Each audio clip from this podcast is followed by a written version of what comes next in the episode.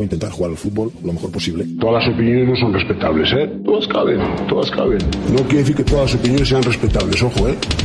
Como se suele decir, no. Lo que es respetable es el derecho a opinar. Que yo, sobre los procesos de crecimiento de las mariposas en Camerún, puedo tener opinión, pero no tengo ni puñetera idea, ¿eh?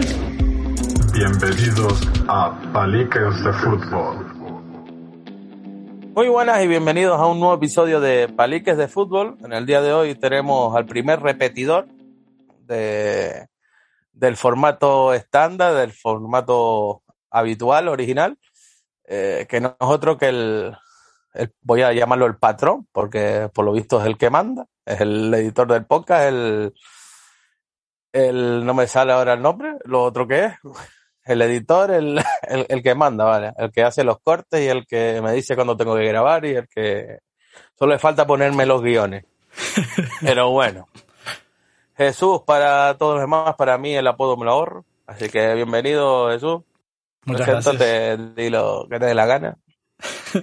Muchas gracias, sí. La verdad que soy el primero que, que repite. Um, estaría feo que yo que me pego el, el curro editando, produciendo, etcétera, etcétera, no pudiera repetir. Eso, productor, productor, ¿eh? Sabía yo que se me olvidaba algo.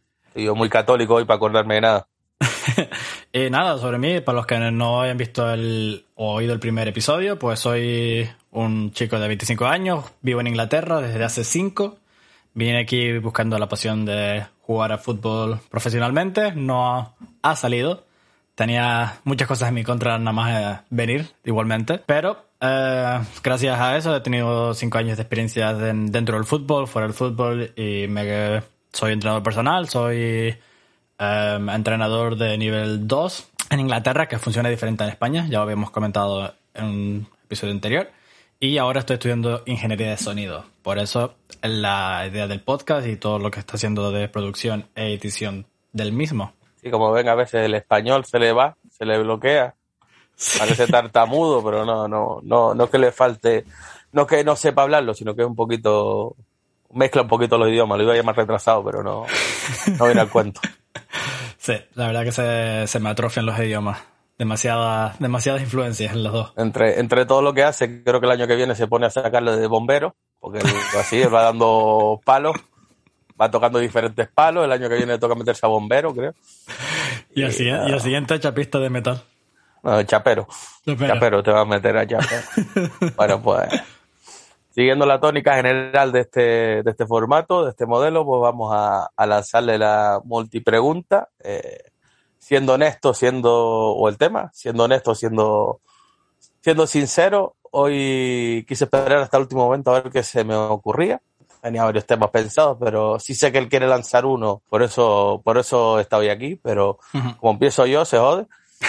y, y, lanzo yo el primer tema, la, primer multi, la primera multipregunta, y viene siendo en ¿por qué elegiste el fútbol en sus inicios? Eh, ¿en qué crees que destacaste o qué, en qué crees que, que fue lo, lo, lo, que te llamó la atención? ¿En qué, qué fue lo que te, te, hizo ir creciendo o evolucionando en el fútbol? Después, ¿por qué decidiste dar ese salto intentar buscarte la vida como futbolista? ¿Qué crees que falló? ¿Qué crees que estuvo en tu mano? ¿Qué crees que no estuvo en tu mano? ¿Qué consejo le darías a los demás? Pues todo esto al fin y al cabo es para que sirva de experiencia para, para los que lo, lo escuchan o para que vean otro, otro punto de vista. Y después, ¿por qué decidiste pasarte en teoría a los banquillos, aunque todavía estás intentando jugar a un nivel menos, menos profesional? Uh -huh. eh, y, a los, y, a, y, al tema de entrenador personal y como, bueno, la otra pregunta te la dejo para que la hagas tú. Así que todo eso ahí tienes para desarrollar un rato y yo para tomarme un frenador, que estoy jodido. vale, vale. Um, ¿Qué me hizo elegir el fútbol? La verdad es que eh, empecé a yo creo desde pequeñito, desde los seis años que entré a jugar um, en el campo de Sagaya. Creo que fue un poco um, mitad y mitad entre mi padre y yo. Sé que me, mis, todos mis primos juegan a fútbol, todos mis primos son mayores que yo. Y yo siempre me ponía con ellos en el, en el patio de casa de mi abuela, lo típico en la calle con ellos. Y desde muy chiquitito. Y a los seis años surgió la, la opción de, de tenían tiempo para llevarme y coincidió justo el cambio de fútbol de tierra a césped en el de Sagaya y en, en Weimar. Y fui justo el que vivió esa transición de, de fútbol en tierra a, a, jugar en césped. Y es algo que me, me, gustaba desde siempre, por decirlo así. eso fue un poco la, la, mitad de los dos. O sea, fue un poco. Yo quería ir y me acuerdo que desde pequeño de, de estar ilusionado de, de, ir al campo y tal. Y hay muchas cosas que no recuerdo, obviamente. Por ejemplo, hay vídeos míos eh, jugando fútbol 11 en, en edad eh, prebenjamines que eso parecía un rebaño de cabras corriendo de un lado para otro detrás de una pelota. Pero son, son esas épocas que no recuerdas tanto, pero una vez que llegas a Levine, sí que, sí que ya tienes una conciencia más mayor sobre, mm, sobre lo que está pasando y lo que estás haciendo. Y yo siempre era de los que me sentía muy disciplinado en el fútbol. O sea, a mí me gustaba mucho ir a entrenar, siempre quería ir a entrenar, siempre quería jugar. Hubo épocas en las que no jugué, no entrené, por diferentes motivos, por motivos de estudios, sí, sí que fue uno de los de las personas que mm, yo estuve castigado por mis estudios, ya en edades de cadete, infantil, cadete, hasta juvenil casi, y sí que estuve castigado por mis notas y cosas así, o sea que tuve épocas en las que sí que echaba mucho menos el fútbol por motivos externos, pero siempre que tuve la, mm, la oportunidad, yo era siempre de los que no faltaba nunca, siempre buscaba eh, la manera de, de, estar dentro de los entrenamientos, siempre bastante obediente, nunca tuve ningún tipo de indisciplina. Ay, que dos me entró. En el sentido de indisciplina, nunca, nunca fui indisciplinado, siempre... Um, normalmente suelo hacer caso a los entrenadores cuando es algo de disciplina. Um, después tengo mi propia cabezonería, como, como tú bien sabes, de, más de tres años entrenando. Ahora voy yo. acaba, acaba que ahora voy yo. Eh, eh, ¿Qué me hizo tomar la decisión de venirme aquí a Inglaterra a perseguir? Para, corramos un tupido velo. Fútbol, o sea, tú por tu edad, por tu generación, si yo no mm. recuerdo mal, más que nada porque entrené a chicos de tu edad, de tu misma quinta. Tú en Alevines jugabas, el primer año jugaba fútbol 11 y el segundo fútbol 7. Sí. Y no recuerdo más, fue ese año que se instauró, se, instauró, el fútbol 7. O sea, tú eres el futbolista transición. Sí. Pasaste de, jugar en tierra a césped y de fútbol 11 a fútbol 7 en, edad Levin, cosa que fue para mí bueno, un año absurdo porque venías de fútbol 11, pasaste a fútbol 7 y después infantil a fútbol 11. Sí. No se tuvo en cuenta esa transición de, de hacer una liga, mantener una liga de fútbol de fútbol 11 por lo menos, no, bueno, para mí desde mi punto de vista. eh, ¿Qué diferencias te encontraste a la hora de en Alevires? Me imagino que, que, lo viviste en primera persona. Diferencia entre pasar de jugar a fútbol 11 a ser cabras desperdigadas por lo general, a pasar a fútbol 7. Eh, ¿qué, qué, qué, te trae a la memoria? ¿Qué recuerdos te trae? ¿Qué diferencias? ¿Qué, qué anécdotas? ¿Qué, ¿Qué, todo? No estoy, no estoy seguro de si fue... Pero, no, yo tuve a Levines dos, los dos años en fútbol 7, si no recuerdo mal. Porque recuerdo, porque fue, una, fue la época en la que en un año de Alevín jugué muchísimo y tuvimos un entrenador que confiaba mucho en todos los jugadores y teníamos, y, jugamos muy, muy bien. Ese año, de hecho, eh, fue el año, si no me equivoco, que ganamos liga y no sé qué. Um, un dato eh, innecesario. Innecesario, sí, pero bueno. Pero Porque en esa edad me la suda. Ya, pero que en esa época yo como jugador sí que lo disfruta, sobre todo porque jugaba. Porque, el, o sea, eh, traigo este dato a colación de lo que viene después. pero en el segundo año de Levin. Pero tú fíjate, tú fíjate cómo te traiciona el subconsciente. Y lo recuerdas, lo que recuerdas de ese año, aparte de que jugaste y que hiciste un buen año, seguramente tuviste la confianza del entrenador, hmm. lo asocias a que fuiste campeón de liga o de copa o de hmm. o la Copa Coca-Cola. Ese es el primer error que se transmite generación tras generación, entrenadores tras entrenadores, club tras club sea, asociamos un buen año. Tú asocias, a lo mejor tuviste un buen año en Benjamines, que no sé si es el caso o no, pero puede ser el caso. No, no tengo tanta memoria de, de Benjamines. Pero que puede ser que tuvieras un buen año en Benjamines y no lo recuerdes porque no ganaron nada. Hmm. Ah, fíjate cómo va hilada. pero, indirectamente hilamos a hacer un buen año a ser campeones. Pero ¿sabes, ¿sabes el por qué es eso? Porque no me acuerdo tanto, o sea, no le doy tanta importancia en sí al haber quedado campeón. Es el todos los buenos momentos que salieron a raíz de eso. Me acuerdo de, o sea, para un pibe de que es bien 10 años, 11 años, algo así. Eran muchas celebraciones por fuera cuando ya el partido había acabado, muchas risas, mucho, todo era alegría en ese sentido y para eso es lo que se te, lo que tú recuerdas de todo eso. O sea, yo recuerdo, pero, por ejemplo. Pero, pero tú has recalcado que fue un buen año porque ganaron la liga. ¿Entiendes? Y tú estás asociando a toda la fiesta que había afuera, entendamos o llevémoslos a familia, padres, madres, abuelos, seguidores del club, que había mucha fiesta por fuera porque iban bien y ganaban partidos. Hmm, Yo te lo puedo llevar al lado contrario. Y la misma generación que tuvo entrenada. Que por, eso te digo que fue el cambio seguro porque yo los cogí al año siguiente, el segundo año, al Levin segundo año cogió a esa generación que es la misma edad que tú tienes y, y, pasaban al fútbol 7. Venían del fútbol 11. Por eso te digo, por eso sé que fue el cambio en esa época. Pues puede ser. Eh, a lo mejor tengo los, datos, las fechas confundidas. Sin embargo, para mí fue un gran año y no conseguimos objetivos de ganar nada. Y lo recuerdo como tal. Y ahí más atrás, hablando con un jugador de tu misma quinta que entrené en esa época, que recuerda perfectamente cómo eran los entrenamientos de técnica, porque en mi lugar, creo que ya lo he dicho muchas veces, eh, puedo decir que el, entrenador, o sea, esos, esos chicos alevines que yo cogí fueron mi banco, mi banco de pruebas. O sea, cometí muchos errores porque no tenía título, porque no sabía eh, trasladar los entrenamientos adecuados a unos niños de esa edad, porque no tenía la formación. Sin embargo, ellos recuerdan los entrenamientos de técnica individual, que gracias a eso pues golpean con las dos piernas, que se han controlar un balón y tal. O sea, ellos asocian esa temporada a lo que aprendieron técnicamente, sobre todo porque seguramente tácticamente y demás, pues yo era un desastre. Hmm. y tú lo estás asociando a buenos momentos por la fiesta que había, por ganar los partidos. ¿Ves la diferencia donde quiero llevarte? Es que te quiero, te, quiero llevar, te quiero llevar a que ese es el problema de uno de los problemas de fútbol base es ese, que asociamos un buen año a buenos resultados, no a, aprender. También es, yo creo que también es la filosofía del, de los clubes, ¿eh? O sea, la, filosofía, la filosofía de los entrenadores que me tocaron, por ejemplo, porque a nosotros nos, nos tocó una eh, situación similar. O sea, nuestro entrenador el, en esos dos años, no sé si tenían título, pero sí sé que venían del regional de, de Los Ángeles en ese año. O sea, ese año fue la transición creo que a la, al Atlético Union Wimmer, si no me equivoco. No estoy seguro. Um, pero si no, era de uno de los regiones de Los Ángeles, que era el, eran los dos equipos, los Wimmer y Los Ángeles. Y em, no, sé si, no sé si tenían título, porque no es algo que preguntas cuando tienes 10 años, pero em, sí que tenían esa... Ya te lo digo yo, seguro que no. Pero sí que tenían esa inclusión. Y em, lo que yo venía a hacer la colación de, de esos dos años es el, lo que habíamos hablado hace creo que de... No sé si lo hablamos en el primero que vine, que la diferencia entre tener un entrenador que confía en todos y pone a todos, no solo los que son relativamente mejores, a otro entrenador que es, básicamente me marginó durante todo un año y me hizo querer dejar el equipo en el que estaba para moverme a otro. Menos mal que lo cambiaste porque recuerdo que ese cambio que ibas a hacer me afectaba a mí. Sí, pues sí, porque era el mismo año.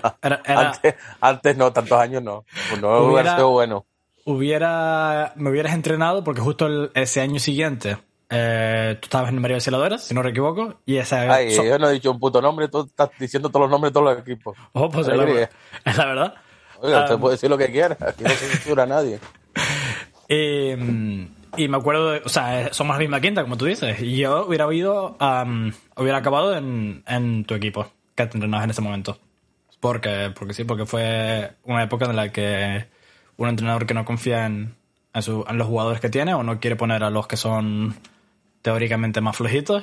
Infantil primer año, estamos hablando. Uh, no, a Levin segundo el segundo no fue el año que la rompiste, que estabas hablando ahora. no, eso fue el primero, por eso digo que creo que el primero fue. O sea, yo tuve dos años en Fútbol 7.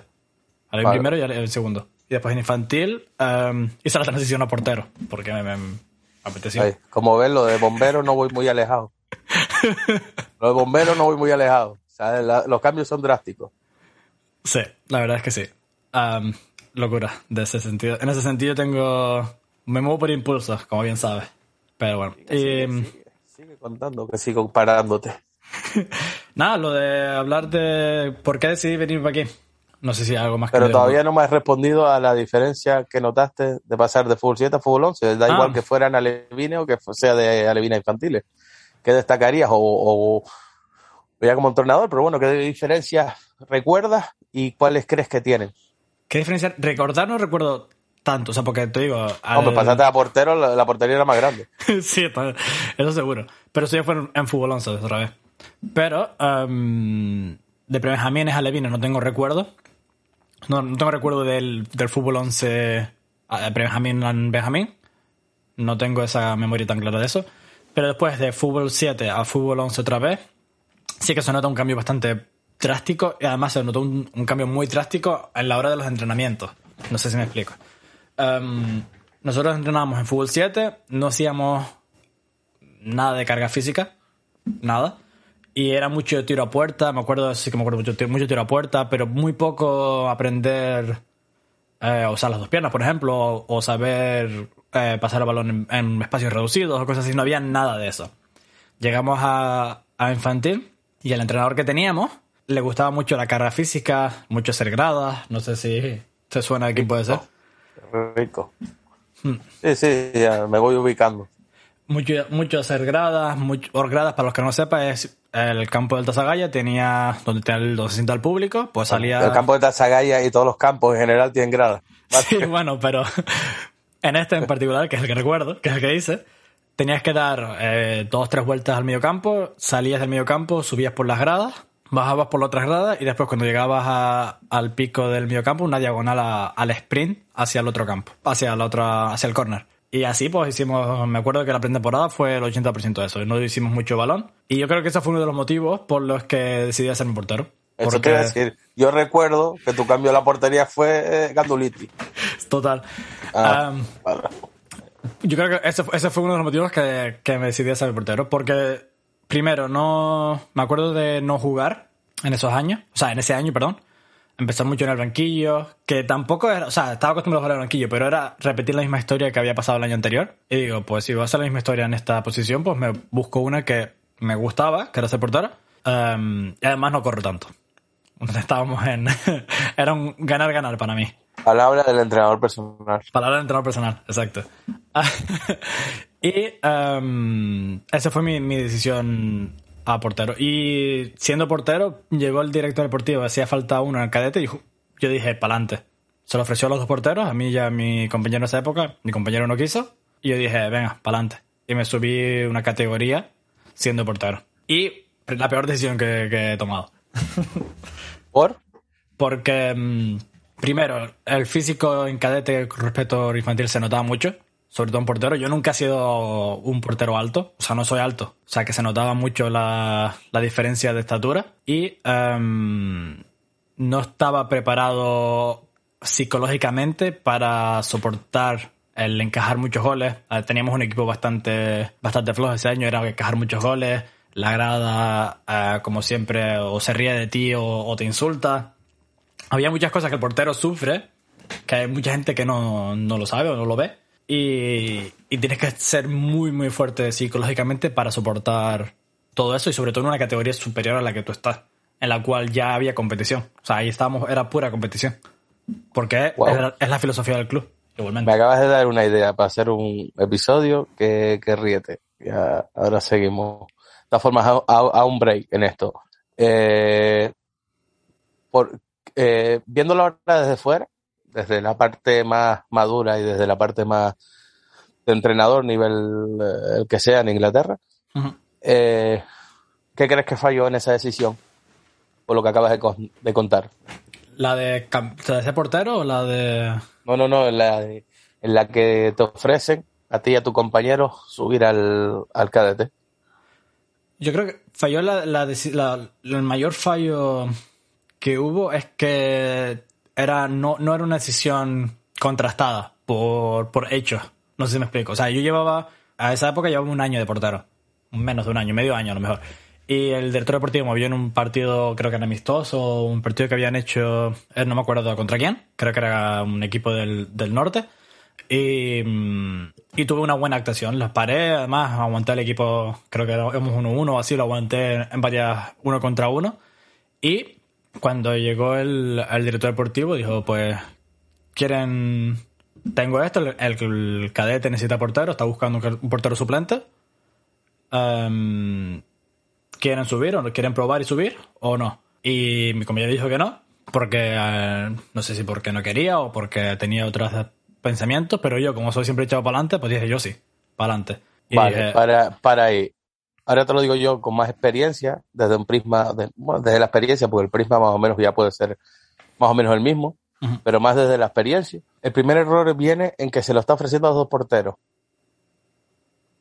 Vale, entonces, poco menos que le está dando igual a quien suba. O sea, te está diciendo que va a ser un número, que vas a subir porque no tienen portero. No porque te lo hayas ganado ni porque te lo merezca. Sí.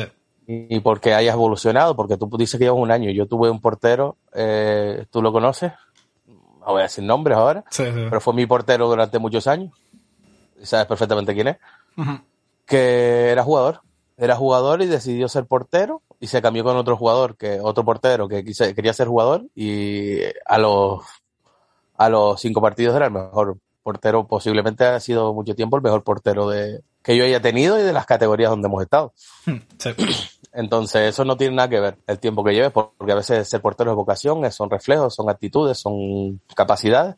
Hmm. Pero que le ofrezcan a los dos subir por lo general suele ser una decisión que no tiene importancia, sino una necesidad del club, sin, una, sin una valoración previa del daño que te puede hacer a ti como jugador o al otro como jugador, o quién está más capacitado, o quién está más preparado, que no es lo mismo, eh, anímicamente o mentalmente, quién es más fuerte, o quién tal. Entonces, ahí viene el error. Cuando un director deportivo de un club, entendiendo como director deportivo la persona que tiene que velar por el bien de los jugadores y del club y de los equipos, toma una decisión que ofrece a los dos y venga, el que quiera venir, que venga. Hmm. Es que ya, ya falla algo. Está fallando algo en la estrucra del club. Y eso lo terminan pagando, eso lo terminan pagando los jugadores y los equipos. Sí, porque el compañero mío de esa época llevaba siendo portero desde pre, desde Benjamina, desde que entró a fútbol. O sea que... pero bueno, a lo mejor mentalmente era peor, más débil que tú. Y dijeron, pues se lo ofrecemos a él porque tiene más garras, es más echado para adelante, es más no tiene vergüenza, yo qué sé, cualquier cosa. no tiene sentido de ridículo, de da igual encajar goles, ¿sabes? Va a trabajar, pues a lo mejor te, te ven con esas capacidades y dice, pues te lo tenemos que decir a este. O en el caso de que los dos sean iguales, los chicos los vamos a alternar, que tienen, hay formas de decirlo, pero no. Se lo ofrecieron a los dos y el que dijo que sí, venga para adelante. Eso es como mm. salir a la, calle y decir, oye, ¿alguno quiere jugar de portero? Que tenemos un partido ahora. y, meterlo a jugar. Me falta uno para completar. ¿Entiendes lo que te quiero decir? Sí, sí, sí. Fue, fue un poco en ese sentido, también te digo. Fue, mm, o, lo recuerdo y así, a lo mejor no, no es no fue así, pero es lo que yo recuerdo, es lo que sé. Pero, pero, son cosas que suelen pasar en el fútbol base. Sí, sí, sí. Además que lo he visto en primera persona ahora siendo entrenador. Um, aquí en Inglaterra sobre todo, que no tienen, como creo que ya lo hemos comentado, que aquí no tienen paciencia con ningún jugador. Da igual la, categoría. No tienen paciencia ninguna. Um, tienen paciencia hasta los 8 o 10 años. A partir de los 10 años se la suda a decirle que eres malo, etcétera, etcétera. Eh, y es algo que en ese sentido es diferente en España, pero sí que es verdad que, funciona diferente, vamos a dejarlo así. Dependiendo del club y el modelo y el modelo de, club en el que vaya y en el que mm. esté. Bueno, siga usted con su evolución. Eh, nada, eso, después de Fútbol 11, pues lo que digo, después tuve años, eh, en esa época justo fue cuando transiciona a la ESO, es lo que tocó a mí. Malas notas, fuera de fútbol, probé otros deportes, y tuve como dos, tres, desde, desde infantil segundo año hasta cadete segundo año. Me, o sea, no hice un año entero de fútbol por las notas. Y al siguiente año, mitad siempre empezaba las temporadas, pero después a mitad de año o la primera evaluación en, en diciembre, pues castigado. Y me quitaban de, de fútbol.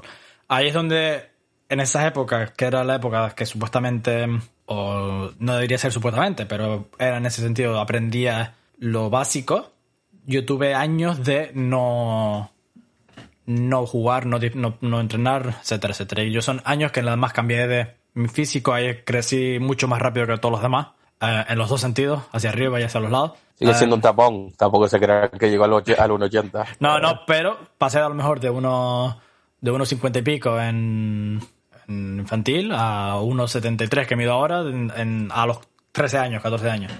O sea, que la diferencia... y, y, parándonos aquí un momento. Eh, en esa situación que empezabas las temporadas y no las acababas por estudio, ¿qué opinión te qué valoración hace de ese, de ese hecho, de esa decisión que tomaron desde, desde, te lo voy a decir, desde el prisma de jugador, de entrenador y personal?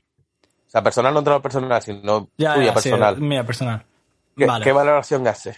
Porque recuerdo una frase tuya que te, la, te va a lapidar y te la voy a echar encima según hable. No, no, porque sí es verdad. O sea, como jugador era una putada. Porque lo que yo quería era jugar a fútbol y no podía jugar a fútbol porque estaba castigado. Desde el segundo prisma, ¿cómo lo dijiste? De... entrenador o personal? Es, indiferente. De entrenador. de deporte, de formador, básicamente. no, no estoy hablando de entrenador. Es, es complicado, o sea, son factores externos que no un entrenador no puede controlar. Porque no te, no te puedes. No puedes Discrepo. puedes, pero no puedes en teoría. Porque si un, si un familia te dice eh, no va a venir por X motivo, no, no puedes decirle no, pero ¿por qué? O no, pero sí, intenta puede. Puedes argumentar. pero es muy difícil. Y otra, cosa es que, eh, otra cosa es que la decisión sea tuya, pero tú puedes hacer algo como formador. Sí, bueno, lo, lo, puedes intentar, puedes buscar soluciones, eso sí es verdad. Pero no era, no, no pasó en mi, en mi, en mi caso. Y sin embargo, sin embargo, en tu, en tu copia, sí. Cierto. Ah, vale. Pero en esa época no estaba un entrenador que intentara que, ah, yo me quedara. Ves como yo voy haciendo la veredita y tú vas caminando por donde yo quiero para llegar. Sí, sí, sí. Pero es que, o sea, que es así, un entrenador que sí, intentaron hablar, me acuerdo más que intentaron hablar con mi madre, después que mira, pues solo déjanos este partido, que necesitamos, estamos en la, me acuerdo que era la Copa o algo así. Y nanay. No, te voy a decir, bueno, en tu caso, estás hablando de tu caso, ¿no? Sí. Sí que sí. Y eh, desde lo personal, es cierto que nunca fue... Aquí tengo una disputa muy, bien, muy, muy grande entre mi padre y mi madre. Mi padre era de los que no entendía que me castigaran por las notas. Mi madre era la que me castigaba por las notas. Y desde la opinión personal siempre tengo la misma discusión con, con mi padre. Y es que sí, era una putada y no me gustaba. Pero ahora que tengo 25 años, se lo agradezco porque gracias a ella tengo una educación que me llevó hasta la universidad. ¿Por qué? Porque siempre he sido de. Siempre he sido muy vago, no, no, es, no es novedad.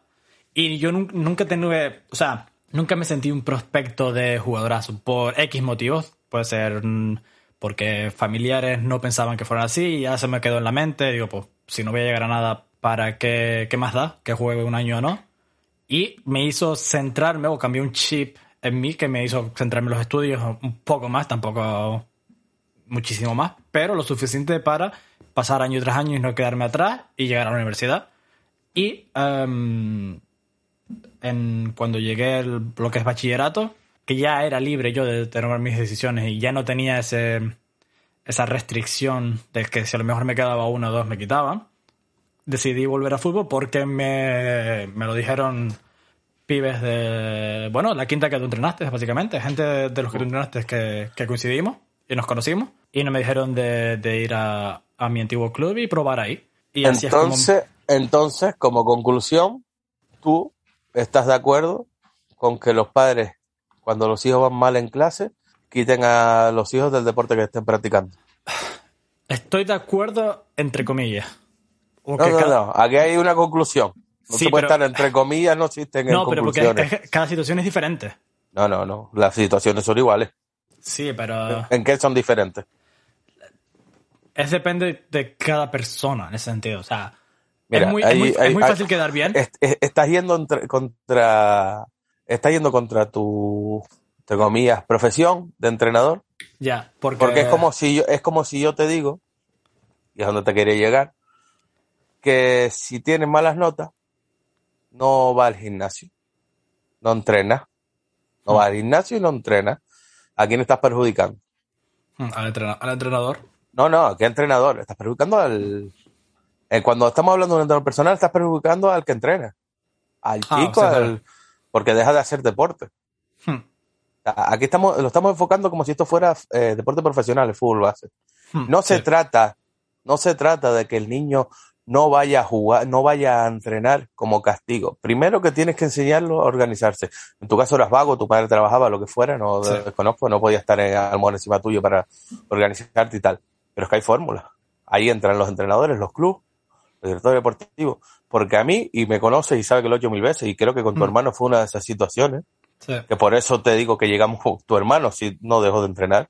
Al principio sí, después tu madre fue entrando, entendiendo lo que le queríamos hacer eh, entender, que no, o sea, a mí no me interesa que un jugador no estudie bien infantil cadete, es a mí, me da igual.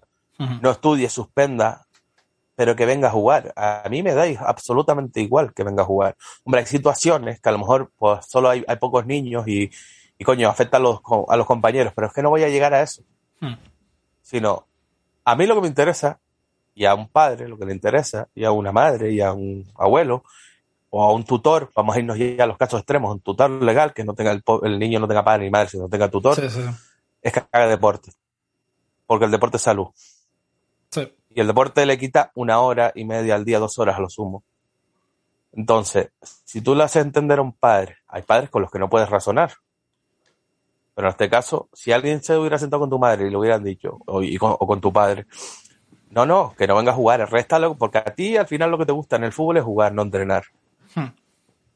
Pues réstalo con que no juegue, pero que venga a entrenar, que es una de las medidas que siempre hemos tomado nosotros y por controlado, viene a entrenar a tal hora, lo trae, lo recoge y se va directo para casa a estudiar.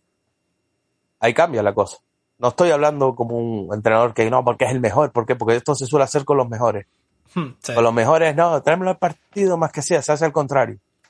Que no entrene, pero tráemelo al partido. No, aquí lo que tenemos que velar como formadores, como entrenadores de fútbol base, es formar que los niños hagan deporte y que aprendan y que estudien, por supuesto, lo que esté en nuestra mano. Yo recuerdo en, en esa generación que tú dices que, entrené, que, que yo entrené, de tu generación, en alevines, en infantiles, hacer la alineación en función de las notas. Yo eso lo hice.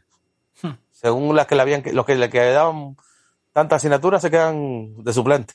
Hubo un momento que no tenía, tenía que jugar con cinco entonces, pero, pero, pero yo lo hice. O sea, a lo que yo quiero llevar toda esta conversación es que si nos quedamos con el mensaje de que sí, porque gracias a eso tú estudiaste tal, había forma de hacértelo entender, no quitándote, obligándote a ir a entrenar.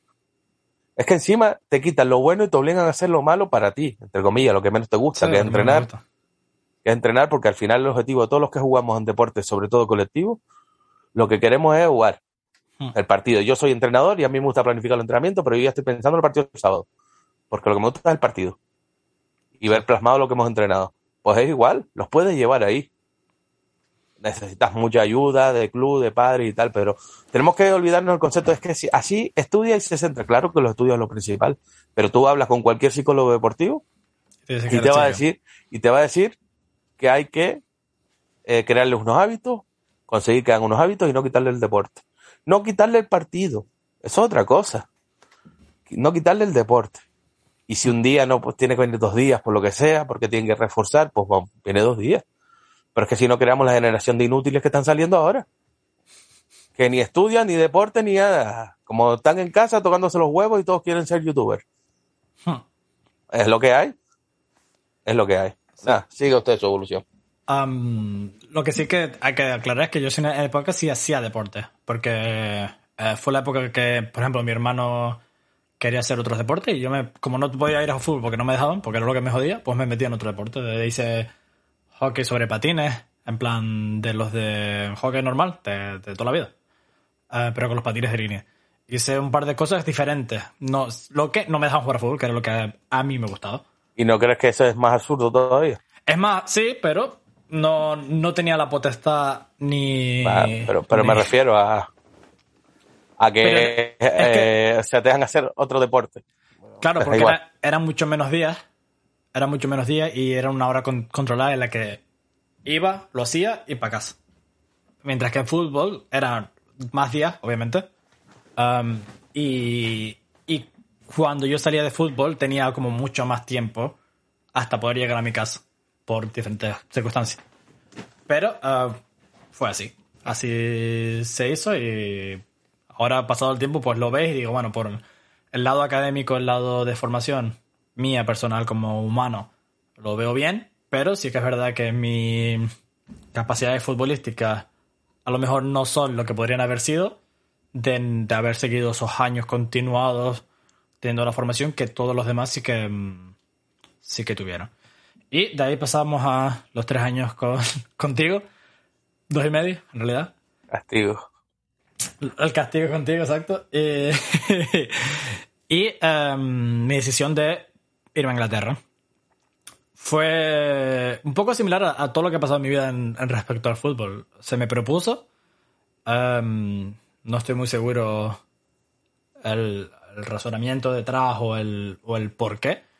Pero yo dije, vale. Me veía, además me veía, era una época en la que me veía fuerte, no físicamente, porque fue un año de transición otra vez, de los cuando recién cumplí los 18 tener carnet, y un verano atroz para mi físico. Pero la temporada anterior sí que había estado fuerte físicamente, había estado fuerte eh, la manera de, jugar en mi posición en esa época. Y dije, vale, pues lo intentamos. Me vine, vine a Inglaterra, me dijeron que, que sí, que vale, que técnicamente ok, pero que estás gordo, que era verdad. Estás gordo y... me vendiste como una rata también, pero bueno, vamos a dejarlo me, vendiste como una rata, me metiste en un problema por, por, tu cabezonería, pero venga, sigue, vamos a obviar, vamos a obviar eso. Vamos a obviar esa parte, sí.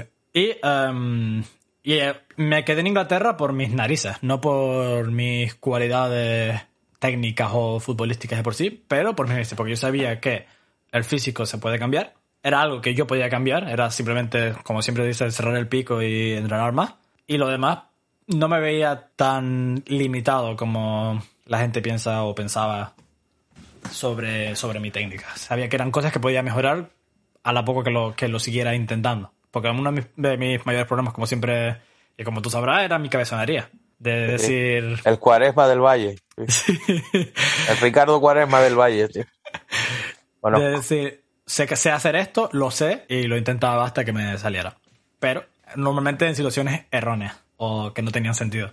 Que ese era mi, uno de mis problemas, la, toma de decisiones, lo cual, um, hasta que me he hecho, hasta que me hice entrenador, muchas situaciones que yo antes consideraba situaciones correctas para, para hacer lo que o intentar lo que quería, me he dado cuenta que eran totalmente incorrectas. Y para mí, una de las mejores cosas que me pasó de, como futbolista es hacerme entrenador. No sé si me explico. Porque mismo pasé por ello. Sí, bueno. Pero te permite. Mm, me permitió, perdón. Eh, saber tener dos puntos de vista completamente diferentes de lo que está pasando. Mi punto de vista de jugador, de estar en tensión, de estar estresado o no estresado, pero con la tensión del momento, pero a la vez, en el momento que no tienes la pelota, saber dónde te tienes que colocar, saber en qué posición puedes ayudar más en diferentes situaciones, etcétera, etcétera. Y el jugador de fútbol, el jugador de fútbol, independientemente de profesional, amateur, simplemente el jugador de fútbol, no el que le gusta jugar al fútbol, que son cosas distintas. Están los que les gusta jugar al fútbol y los que son jugadores de fútbol. Y da igual que sean profesionales o no. Hay gente que, hay profesionales que les gusta jugar al fútbol y no son futbolistas, y son profesionales. Y hay, y hay jugadores que no son profesionales y son futbolistas obviamente. Y la diferencia, la diferencia está, no, la diferencia no, eh, todos los futbolistas, independientemente de eso, y independientemente de que sean más solidaridad, solidarios en el campo o no, todos los futbolistas son egoístas. Hmm. Todos. Independientemente que tengas más abierta la mente, que comprendas más las cosas, pero al final todos los futbolistas quieren jugar. Y quieren que la pelota pase por él. Y quieren ser el que da el pase de gol, o el que salve el gol, o el que pare o el que meta el gol o el que participa activamente. Hmm. Mientras tanto que cuando pasa a ser entrenador, el entrenador que es egoísta no da ni tres pasos. Tienes que pensar en todo, en el que se queda por fuera, en el que, en el que es menos hábil, en el, entrenador que, que no se preocupa por el jugador menos, menos dotado, estamos hablando de fútbol base siempre.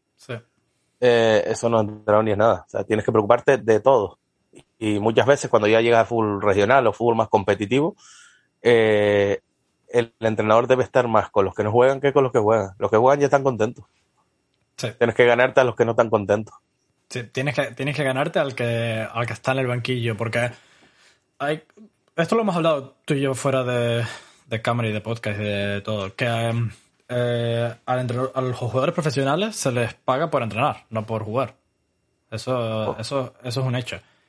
Pero es que a, los jugadores que no son profesionales, a los que están en categoría regional, que tienen sus trabajos por fuera, a esos son a, los que más, en mi opinión, tienes que apoyar lo más que puedas. No darle, no darle beneficios en plan de, oh, sí, sí, no te preocupes, vas a jugar, sí o sí. Pero sí saber lo que hay detrás y planificar en orden a lo que y, hay. y tienes que ser, eh, las normas tienen que ser para todos.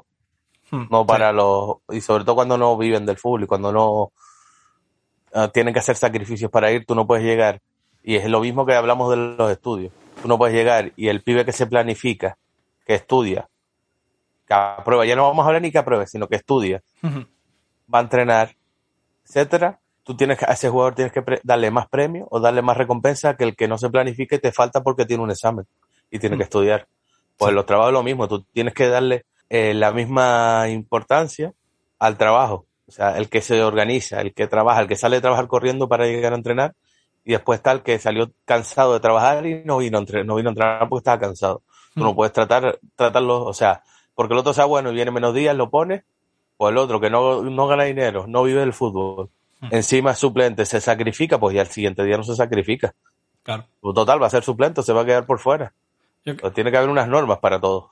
Yo creo que la, base de cualquier entrenador es conseguir que tu, toda la plantilla se sacrifique por, por ti. y esto, hay una cosa que, tengo muy... Error. Muy, error Déjame terminar eso y ahora te explico por qué. Tengo esto muy, muy en la memoria de, de nuestra mm, época en juveniles, cuando siendo yo jugador tuyo. Y recuerdo el primer derby entre los dos equipos que, que sabemos tú y yo, que ya hemos nombrado. Ya lo he nombrado, que más te da? Lo ha dicho 20 veces, pero bueno, venga, dale. Sí, bueno. Bueno, pues el primer derby que hubo entre el, el, el, Wimar, el Union Wimar y el, el Atafo, que era el equipo en que, que yo estaba jugando en ese momento.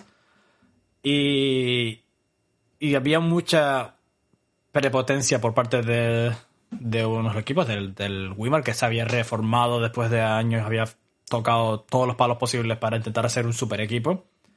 Y llegó el derby, estábamos en la misma categoría, llegó el derby. Y me acuerdo porque, porque lo hicimos nosotros, tú no estabas en, ahí, pero yo me acuerdo de hacer la piña nosotros antes del partido. O sea, los dos equipos ya en el campo, unos creo que estaban calentando, los ellos estaban calentando por un lado, y nosotros hicimos, los llamé, en esa época era yo el capitán. De la cosa de bombero que tengo yo. Sí, la verdad es que sí. Eh, era yo el capitán y unimos a todos los jugadores y yo y el, otro capitán, que somos completamente diferentes en la manera de ser, pero de alguna manera ha funcionado. Eh, la arenga fue, o, lo que estábamos diciendo fue, este, este partido hay que hacerlo por nuestro entrenador. ¿Por qué? Porque no me acuerdo si había, había algo exterior que te habían dado palos por todos lados o algo así. Ah, siempre, pero sí, novedad. Sí, pero en esa época había, había pasado algo más también. Y era, vamos a hacer esto por, por, por Alcor, vamos a, darlo todo, vamos a sacar este partido adelante y tal.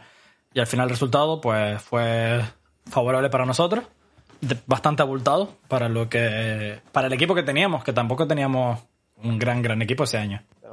Eh, teníamos que meterle, pero bueno.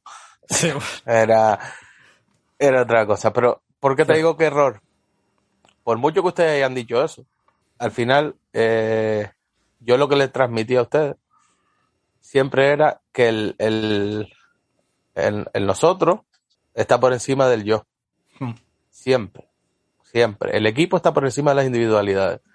Hmm. Y ese día, pues, habrían, sería Juanito su puta madre que me habría dicho cualquier cosa, no lo sé, no lo recuerdo. Mm.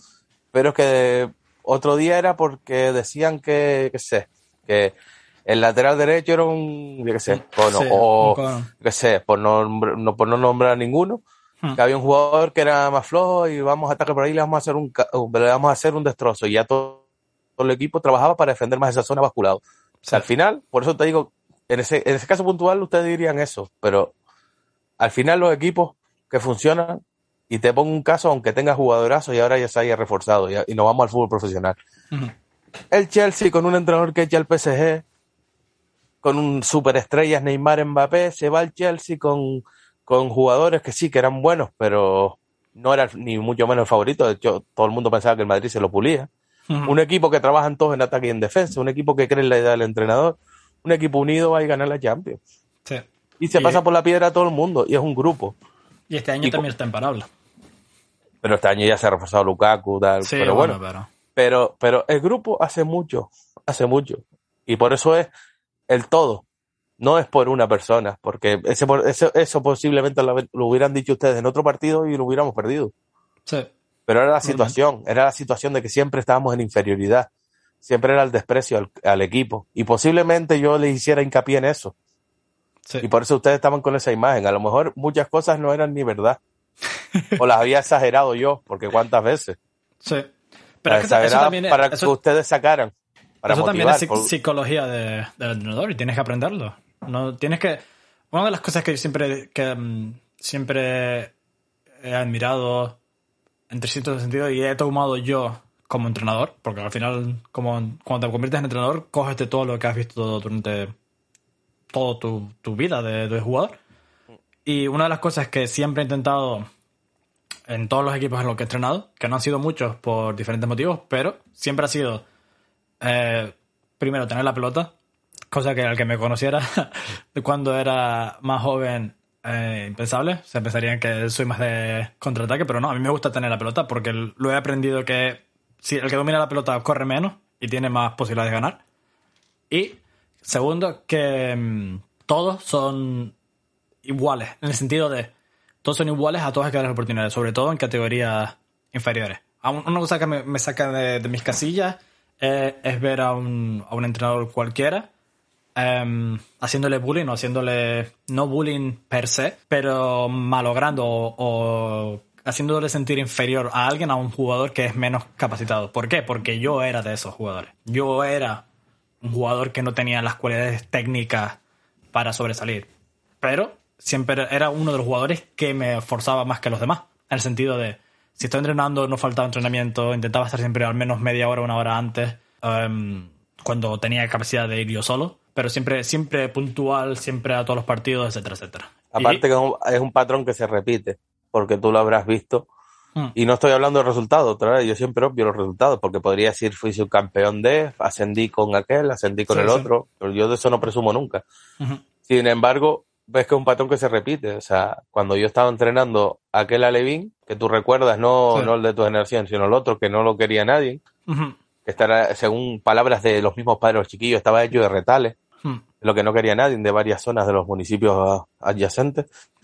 Eh, al final ese equipo al siguiente año acabó jugando al fútbol, acabó divirtiéndose, acabó... O sea, es un patrón que se repite, que si tú a alguien que le gusta el fútbol le dedicas tiempo, aprende. Aprende. No va a ser, a lo, mejor, no es una mega estrella, ni será nunca un jugador importante, pero aprende mejora y sorprende más que alguno.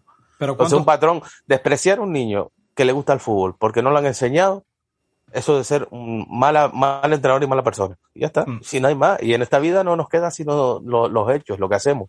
Y, no le podemos caer todo bien a todo el mundo. Y la gente te va a criticar. Bueno, pues eso lo llevo yo llevando toda mi vida. Mm. Pero te vas tú toda la noche, vas a dormir y dices, hostia, qué bueno, a dormir. Mm. Conciencia tranquila. Sí. Además, ¿cuántos jugadores profesionales?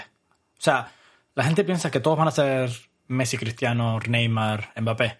Y de esos hay cuatro o cinco por, generación. O sea, como mucho. Pero los equipos necesitan 20 o 23 jugadores o más. Y Siempre digo lo mismo. El Atleti Bilbao, que no ficha. Que no ficha, porque no ficha. Eh, uno de cada, no me acuerdo ya. Tú le preguntas a los padres y piensa, le dice un tanto por ciento de qué jugadores de la cantera van a llegar al primer equipo y el porcentaje es un 60 hmm. por ciento, lo que ellos creen. 60, 70, 50. Hmm. La realidad es que es menos un 20. Hmm. menos de un 20. Yo estuve, yo estuve en Bilbao un par de días viendo, además fui a ver entrenar eh, equipo base allí en Bilbao. Te sorprendería em, en bueno, los equipos los que fui, me imagino que nos, enseñaron los mejores. Te sorprendería la, exigencia que había em, para los pibes. Pero es una exigencia controlada, no sé si me explico. Pero, pero es que es como aquí el Tenerife, el Tenerife tiene que tener los mejores sí, pero no, estamos hablando del, Bilbao, estamos hablando de, o sea, no estamos hablando del Lesama. Estaba viendo un equipo de, la zona de, Bilbao. Y era lo mismo, la misma ciencia, porque todos saben que Lesama está a un tiro de piedra. Y si no es Lesama, está el de la Real, y si no el Alavés, y si no el Leibar, están todos concentrados. Además, que me lo dicen, me lo dijeron allí. Están todos en la base, están mirando. Y como tal, todos se lo toman muy, muy en serio. Pero no, no se veía en dos días no te da tiempo a analizar. De todas formas, estás viendo ahí, es como si aquí estabas hablando de los equipos top de la isla. Claro, exacto. Te habrán llevado, no te habrán llevado a un barrio a ver, o a un pueblo cómo se trabaja. E- porque es distinto. Es exacto. Distinto. Exacto. Pero sí que se, se ve esa, mm, esa intensidad que a lo mejor no en todos los equipos de la isla se puede ver, porque no hay tanta gente. Mientras que Bilbao es, o em, País Vasco en general muy amplio, muy grande en comparación. Bueno, vete a Santa Cruz y vete a los clubes grandes y después vete a, los clubes pequeños y verás la diferencia. Hmm. O sea, eso según te muevas, en todos lados, en todos lados pasa lo mismo. Sí. Pues nada, pasa a tu tema, que si no se nos va a ir el tiempo aquí. En... Yo creo que hemos tocado casi todos los palos ya que te dije. Sí, yo creo que sí. así que te toca. Me toca. Pues mi tema, um, ya te lo había comentado fuera de cámaras porque es algo que me toca un poco la moral, bastante. Cuidado porque te va a llevar palos, ¿eh? Que me, tiene que coger un, un avión para darme palos. Uh, y se cree que no lo cojo. ¿Qué peor? mi, mi tema es eh, ¿Qué te opinas, o sea, cuál es tu opinión sobre los entrenadores personales en general?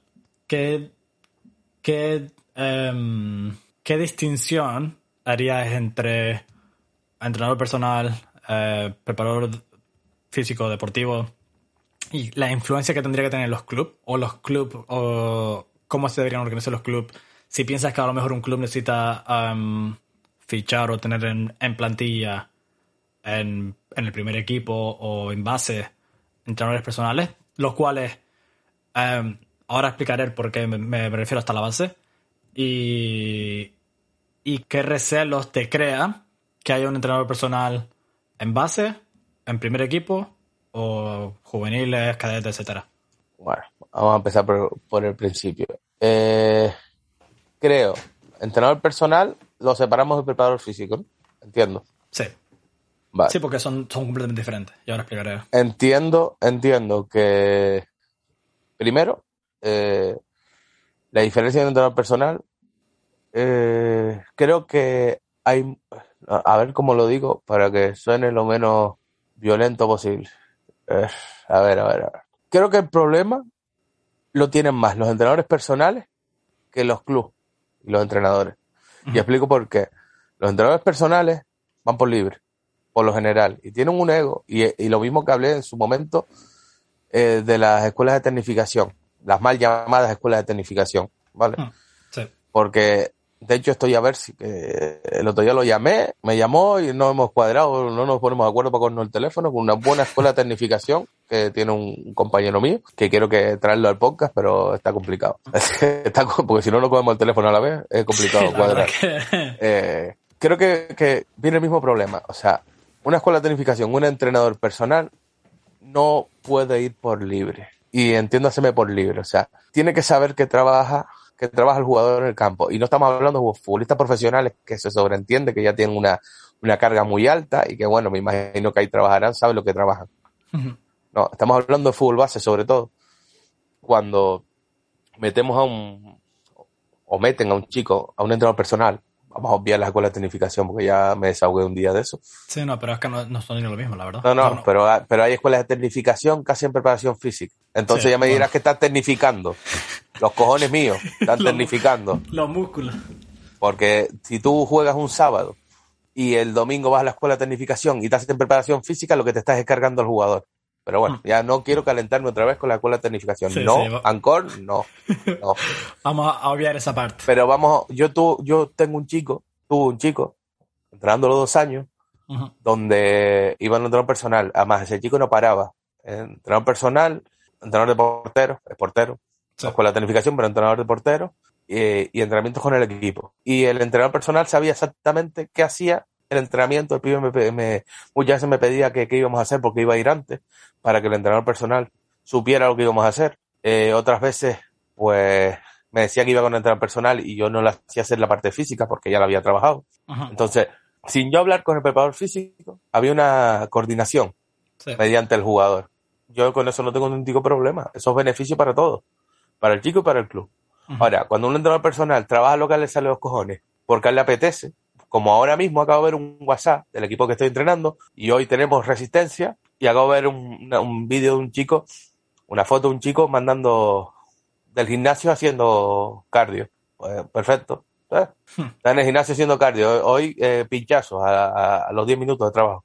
Probablemente. ¿Entiendes? Eh, eh, los entrenadores personales tienen que entender que cuando están trabajando con un jugador de un club, no pueden hacer lo que a ellos les apetezca o no pueden planificar independientemente de lo que hagan los, jugadores. en mm. su trabajo. Tienen, de alguna manera tienen ellos que informarse y saber lo que van a hacer para saber lo que vas a trabajar. Lo que tú no puedes es trabajar piernas, por ejemplo, musculación, y de eso sabes tú más que yo. Estar trabajando piernas en el gimnasio cuando por la tarde vas a hacer un trabajo de fuerza y resistencia, porque está muerto el jugador. Hmm. Está roto, llega fatigado. Entonces, los entrenadores personales cobran X dinero, más, menos, me da igual, no voy a entrar ni en las tarifas, ni en lo que cobran, ni en la, ni en los paquetes, ni en las acciones, ni en nada. Ellos, o sea, tú cuando eres entrenador personal, velabas porque tu, tu persona, tu, tu, cliente, tu cliente estuviera en la mejor forma posible, sin lesiones. Sí.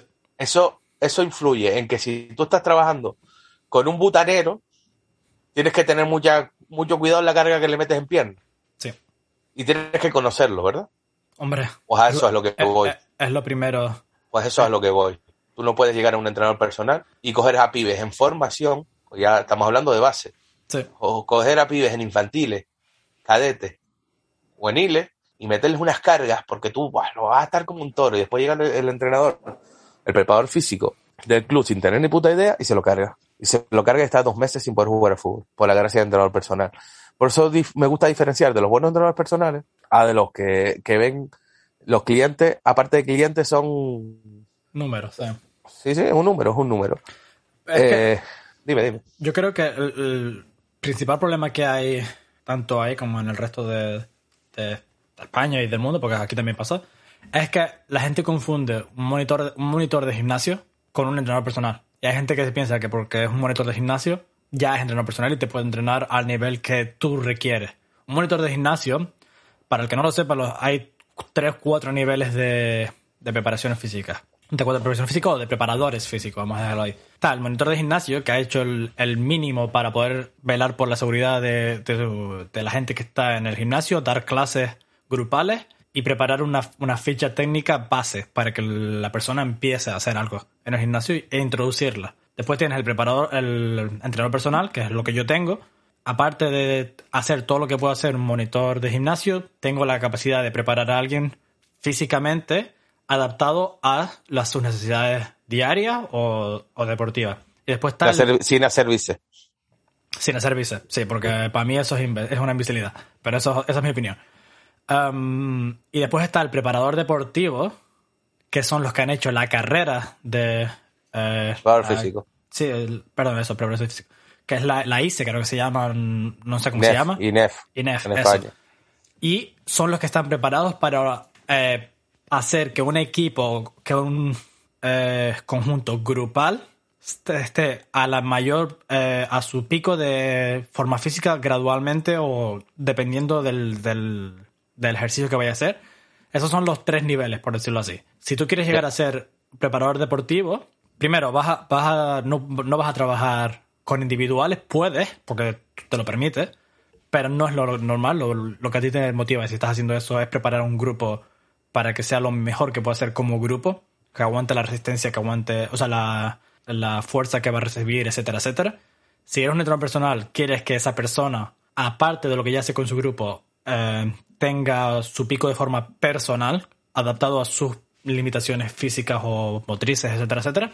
Y si eres un monitor de gimnasio, tu trabajo es que estén todos seguros y no te tienes que meter en preparar a nadie personalmente. Eso es lo que hay que, lo que, hay que diferenciar desde el principio. Y me, me toca mucho las narices que veo gente que pone en fútbol o en cualquier otro deporte, lleva a los, a los pibes al gimnasio, les saluda al monitor, les introduce a las máquinas y le dice, no, ponte aquí a 20 minutos de cardio, le hace una planilla que trabaja lo mínimo y ya con eso vas tirando. Y eso ahí es donde viene la gente que se rompe, porque no tienes ni idea, primero, de hacer los ejercicios y segundo, de cómo tienes que adaptar tu entrenamiento acorde a, lo que estás haciendo con tu equipo.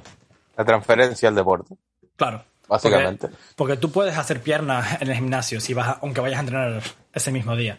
Pero, tienes que hacer un ejercicio que, que, primero, no te ponga demasiada carga física en los músculos y segundo, que no sea em, explosivo, por ejemplo, porque una fuerza explosiva después de, si después vas a, hacer fútbol, por mucho que el ejercicio sea de resistencia, vas a hacer explosividad. Y ahí es donde vienen las roturas de, de, los músculos. Después recuérdame, fuera de, grabación, que te comento una cosa que no me da la gana comentarla por, comentarla por aquí. Vale, vale. no tiene que ver con, con nada, nada, tiene que ver con lo que estamos hablando, pero son cosas más personales. vale, vale, sin problema. Y después, por último, entrenadores eh, y ya lo uno a preparadores físicos y todo. para, para concluir, porque yo creo que el tema quedó bastante claro con lo que hemos hablado. Mi opinión de los entrenadores personales eh, que van a su puta bola, creo que está clara. Son, el cliente es un número, básicamente. Muchas veces, eh, y lo hemos hablado varias veces, que quizás es por lo que cobran, pero bueno, eh, por lo menos lo que haces, hazlo bien. Sí. Porque si cobras poco, lo poco que hagas, hazlo bien, no lo hagas en, que, que, que, no, esa persona cuando se rompa no vuelva a trabajar contigo. Es que lo, lo, más probable es que la gente que, o sea, un entrenador que cobra poco, un otro personal que cobra poco, lo más probable es que sea un monitor de gimnasio que lo tiene contratado el, el gimnasio y se lleva ese X, esa X número eh, en beneficio. Y ya está. Porque una, o sea, hablando de de una, de mi persona, yo aquí en Inglaterra, es cierto que es Inglaterra, es cierto que el nivel de vida es mayor, pero yo cobraba 60 libras por hora de entrenamiento. O sea, estamos hablando de que una persona que entrenaba tres veces a la semana, haz el cálculo. Me pagaba eso a la semana. Solo transfieres aquí y es inviable. es inviable, pero eh, hay entrenadores personales buenos, como tú dices, porque no me imagino que el que entrenaba a tu exjugador cobrara yo qué sé, 5 libras, por, 5 um, euros, por poner algo. Tú seguro que cobraba una pero yo, yo, conozco uno que cobra 30 euros, 30 euros, eh, dos sesiones semanales al mes. ¿30 al mes por dos sesiones semanales? Eh. No, eso, eso no es un entrenador personal. O sea, se está, está devaluando su trabajo y es uno de los problemas que hay en el sector. Pero eh, eso y que hay mucha gente que no tiene ni puñetera idea de cómo entrenar a la gente. Porque tú puedes ser entrenador personal, pero no tienes ni puñetera idea de lo que hace, eh, que los he visto. Y es eso, es uno de los de las cosas. Después, em, a fútbol base, sí y no. Yo veo un entrenador de un entrenador personal en fútbol base a partir de infantil. Benjamín, Alevin y. de eso olvídate. De eso, olvídate eso, eso, es que el que me diga lo contrario no tiene ni idea. Déjalos quietitos. Si quiere, si los quieren llevar a un, a un centro de. no, no un gimnasio, porque no podría hacerlo en un gimnasio. si lo quieres llevar a, entrenar con alguien, tiene que ser mucho de ABC, de. Yo ni, ni infantiles infantiles, pero eso ya estamos hablando de otra cosa. Entonces estamos hablando de un preparador físico que adapta entrenamientos psicomotrices y de carrera, de técnica de carrera y poco más a los chiquillos. equilibrio, psicomotricidad eh, y poco más. Pero bueno, no entra, para mí no entra dentro de la preparación física como tal. No, no, no. Entonces, y ahí te iba, full base entrenadores que está bien que el Tenerife tenga un preparador, físico para benjamines, alevines, infantiles. Oye, si lo puedes, te lo puedes permitir, perfecto, porque los niños van a tener la técnica de carrera perfecta, van a tener una persona eh, preparada durante años en una carrera para formarles eso. Pero ya vamos a cadetes juveniles y sé lo que, que lo que voy a decir es impopular, y lo sé, pero creo, pero creo que, que primero si tú consigues, por lo general, y yo lo he hecho, yo lo he tenido en un club, es una persona que prepara los entrenamientos, pero claro, por lo que le puedes pagar en esas categorías en un club normal, no va a ir todos los días porque es que no le es rentable.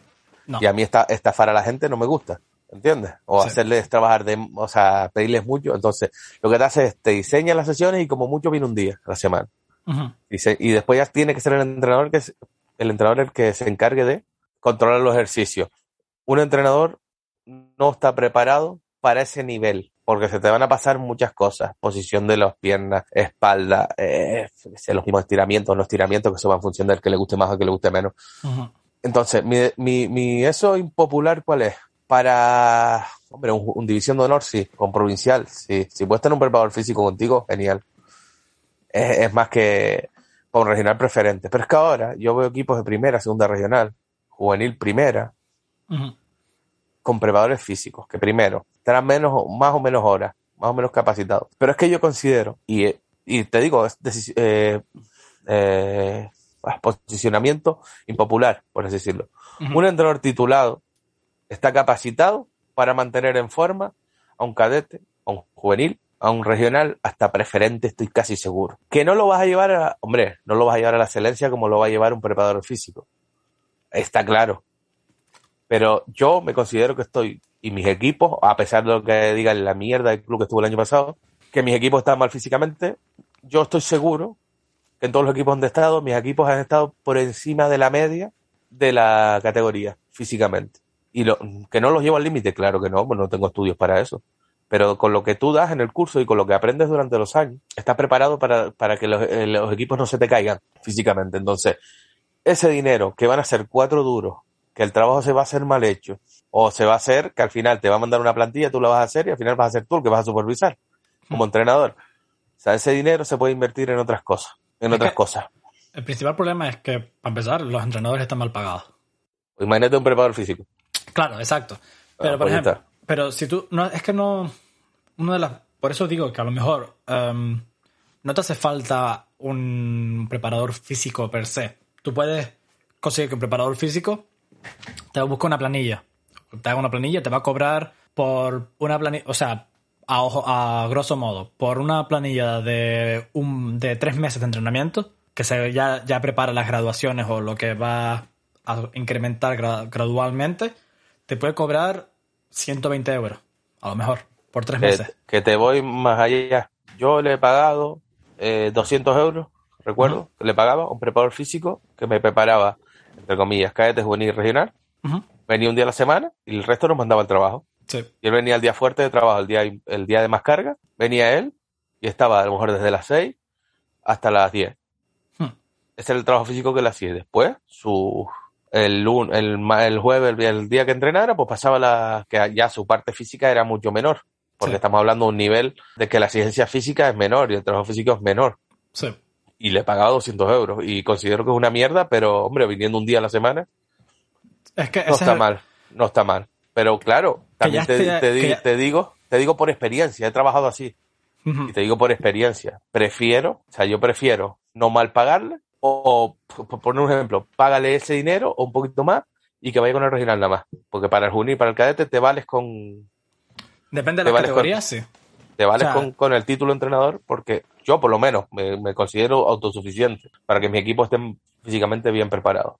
Claro, pero ahí, ahí volvemos al debate de tú, tú estás o te crees capacitado, lo que te ha enseñado el, curso de entrenador te permite preparar el grupo a tu nivel de entendimiento. Pero a lo mejor tu nivel de entendimiento y el de otra persona varía muchísimo. Es, ahí el problema. O sea, una cosa de las que, o lo que me gustaría que la gente se concienciase es que un jugador de, fútbol de cualquier categoría, desde regional hasta cadete, no dos personas son iguales, no dos personas se desarrollan iguales y una gente que pega el estirón de un año a otro eh, psicomotriz pierde un montón, los músculos se le cambian, la manera que, que reaccionan, no tiene conciencia de que está pasándole el 80% de las veces, igual que gente que, que a lo mejor era mucho, mucho más eh, pasada de peso y, y en algaza cambia completamente la, la, la forma de responder de, de, los músculos. Porque tenemos, al que no lo sepa, tenemos dos tipos de músculos, de fibra fibra rápida y de fibra lenta, por decirlo así. Y blanca, fibra blanca y roja. Y no funcionan igual.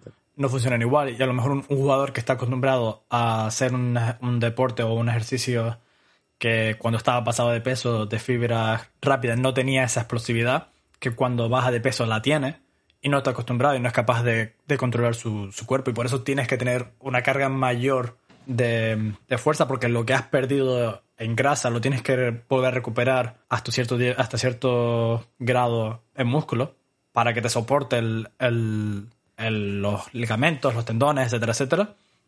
Porque el principal motivo por que la gente se lesiona en categorías no profesionales es que no están preparados físicamente que llegan a los entrenamientos y se pegan a dar balonazos a, a puerta con los músculos fríos, por ejemplo. Y, te, y te puedo poner más caso, porque vienes de trabajar reventado y porque la, la alimentación no, ha sido, no ha sido buena o porque no ha bebido suficiente, suficiente agua y está, está tirando de, sacando agua al cuerpo de, de todos sitios. Pero te voy a poner un ejemplo, eh, y yo creo que más o menos para finalizar ya viendo el tiempo que llevamos. eh, ¿Por qué eh, por ejemplo, el año pasado en Madrid, y vámonos al fútbol profesional, tuvo tantas lesiones musculares.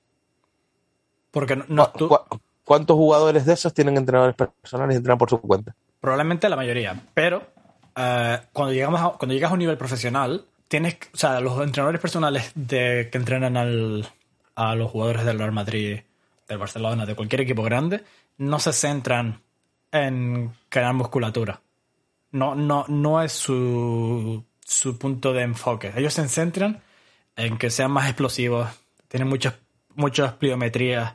Tienen pliometrías, para lo que no sepa, son ejercicios, por ejemplo, de, eh, de parado a saltar a una, a una caja por encima. Sí, eso que está prohibido de infantil para abajo y que vemos en todos los campos de fútbol, lleno de vallitas para que los niños salten.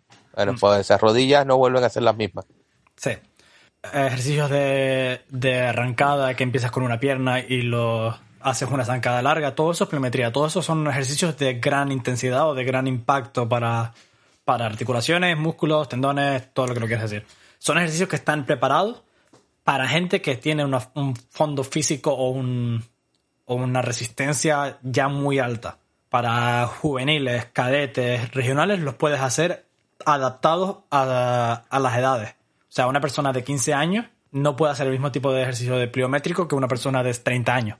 ¿Por qué? Porque el de 15 años va a recuperar mucho más rápido, puede hacer más repeticiones o puede hacer una mayor intensidad y la persona de 30 años, si no está a un nivel físico alto, lo vas a romper. Porque son ejercicios muy complicados, porque tienes no solo coordinar impacto, es impacto, equilibrio, son muchas cosas que tu cuerpo tiene que asimilar en muy pocos segundos. Por eso cada vez que veo a niños de, de 7 años saltando vallas o a la pata coja o cosas así de parado, no tiene sentido, así que no lo hagan. Bienvenidos al mundo. De todas formas... En Madrid, ¿qué pasa? Que el año pasado no hizo preparación física tan fuerte como está haciendo este año, pero hablo con Pintus, por ejemplo. Porque Pintus es, es, un, es un bestia a la hora de preparar físicamente la resistencia. Hace, dos, tres años, no me acuerdo cuándo estuvo, que lo echó el Madrid, a Pintus, tuvo, no sé cuántas lesiones, hace, antes de la pandemia. O sea, si ellos, que son profesionales eh, actualizados, este, el otro, el del Atlético Madrid, que ah, tiene otro modelo. El profe Ortega tiene otro modelo. El, eh, el, profe Ortega en pretemporada te manda tres sesiones sí. de entrenamiento. Y ahí, entre, y por ejemplo, yo que sé, Pintus, no sé si es el caso, te manda una. Es que al final, eh, entrenar muchas horas, pocas horas, al final la, la preparación física se basa en, en volumen e intensidad. Hmm. A menos intensidad, más volumen, a más volumen, menos intensidad. Se acabó. Y, funciona así. Y en una hora se puede hacer lo mismo que en tres. Trabajar exactamente lo mismo, de manera distinta. Entonces, déjense de comparar. Y esto ya es un consejo, yo creo que más o menos para ir finalizando. Déjense de comparar cuando van, vengan a entrenar a gente en el fútbol modesto y fútbol base. Déjense comparar que si aquel estuvo tres horas, que si aquel hizo menos, más carga, más carga no, porque ustedes no tienen ni puta idea de que es una carga, la mayoría de los que no están eh, vinculados con entrenamiento. O sea, estar 10 minutos haciendo carrera continua, el mismo, puedes hacer el mismo trabajo en dos, subiendo la intensidad. O sea, déjense de, valorar, déjense de valorar a los entrenadores por el tiempo, por el tipo de trabajo, por si, o por, por si es más moderno o menos moderno, por si hay más balón o menos balón. Muchas veces con balón se sufre más que, que sin balón haciendo entrenamiento. O sea que eh, la preparación física es muy amplia, pero lo que tienen que tener claro es que si ustedes no han tocado un libro para para de preparación física o de acondicionamiento físico, no tienen ni puta idea, así que absténganse de opinar. No solo, no de opinar. No solo absténganse de opinar, sino que además hay muchísimas, como tú dices, cargas de trabajo y un ejercicio de explosividad o de carga explosiva no es para hacerlo todos los días. Ah, y bueno, me voy a callar la boca porque sí, voy a callar la boca. Eh, nada, yo creo que con esto finalizamos. Pues te dejo hacer spam para cerrar. haz tu spam pues sí. pues nada, yo hoy me tengo los honores de, despedir el, episodio de hoy. Espero que les haya resultado informativo, que hayan aprendido un poquito más los que deben hacer o no deben hacer en torno a los entrenadores personales. Si no eres entrenador personal o no tienes una titulación que te permita entrenar físicamente a un equipo, no lo hagas al nivel que ves en la tele, porque los que ves en la tele y lo que tú puedes hacer son completamente diferentes. Y em, espero que les haya servido mi, mi aportación como, como, jugador hasta entrenador y hayan aprendido algo de, del episodio de hoy. Como siempre, saben que nos pueden encontrar en Twitter, en Facebook, en Paliques de Fútbol, arroba Paliques de Fútbol. Y como saben, este episodio y este podcast está producido por Tader Record, sello discográfico que hace muchas más cosas que solo sacar música. Así que muchísimas gracias por invitarme, Ancor. Y... Invitaste tú solo, que eres el patrón. Me invitaste tú. Y nada, nos vemos en el, en el siguiente episodio. Muchísimas gracias. Ciao.